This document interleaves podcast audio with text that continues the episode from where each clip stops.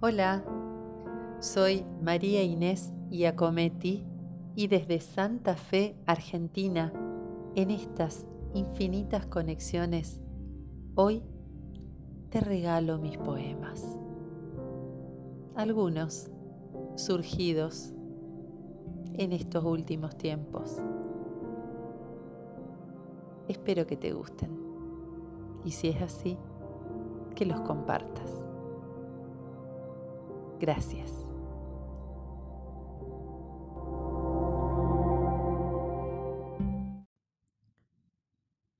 Minúsculo acto de amor.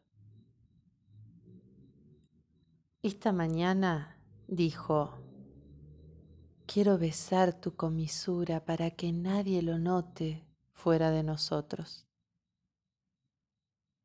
Y pensé, cuánta carencia habitada, cuántas luchas sugeridas, cuánta estrategia tendemos los humanos, nada más que para amar.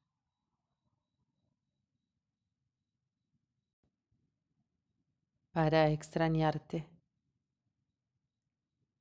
tengo que hacer el intento de olvidarte más veces, de traerte y no, de guardarte en un bolsillo y cambiarme la ropa, de contarte mis miedos cuando todavía no estés y callarte la boca con besos de extrañar cuando te sorprenda en el umbral de la llegada. Tengo que alejarme sin retrocederte para que mis marcas calmen tus hastíos. Debo colocarte en el mejor peldaño entre mis sueños y la verdad de lo alcanzado. Hacer un trazo firme que limite nuestras huellas y se borre fácilmente por si cambio, si cambiamos tengo que descansarte de mí y aquietarme de vos.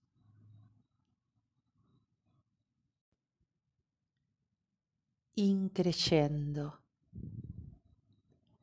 en esta tempestad, ¿qué se podría? Solo cabe el grito inenarrable apretándose en los labios de dos que se nutren mutuamente.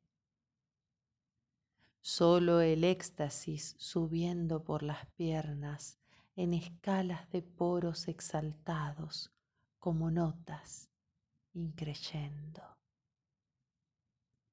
Margaritas recuperando alas sin enumerarse, que celebran y bailan y tiritan de paz, de bríos,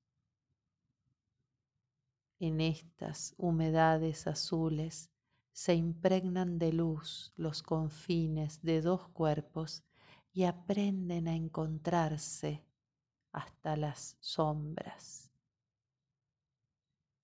Magnánimos espacios en el tiempo se pausan por amor, se amarran, se sueltan y vuelven a empezar.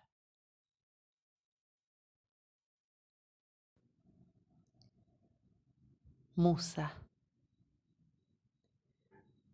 Ese hombre, atormentado de silencios, que guarda en su haber tantos recuerdos y cuerpos y frases regaladas con halagos, se rompe ante mí, empequeñece, distinguiéndome de las demás. Y soy una visión enaltecida por su pluma, un fantasma rozándole la piel, un destello que sus ojos subliman en una imagen. Soy la entera fortuna del instante compartido y sin embargo se rompe ante mí. No altera ni un minuto de su vida, ni cambia la mínima de mis rutinas.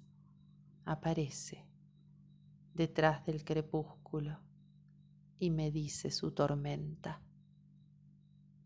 Me llama a sus silencios y se desnuda.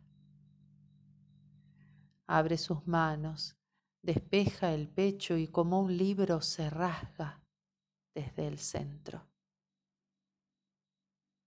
No parece sangrar, pero sufre.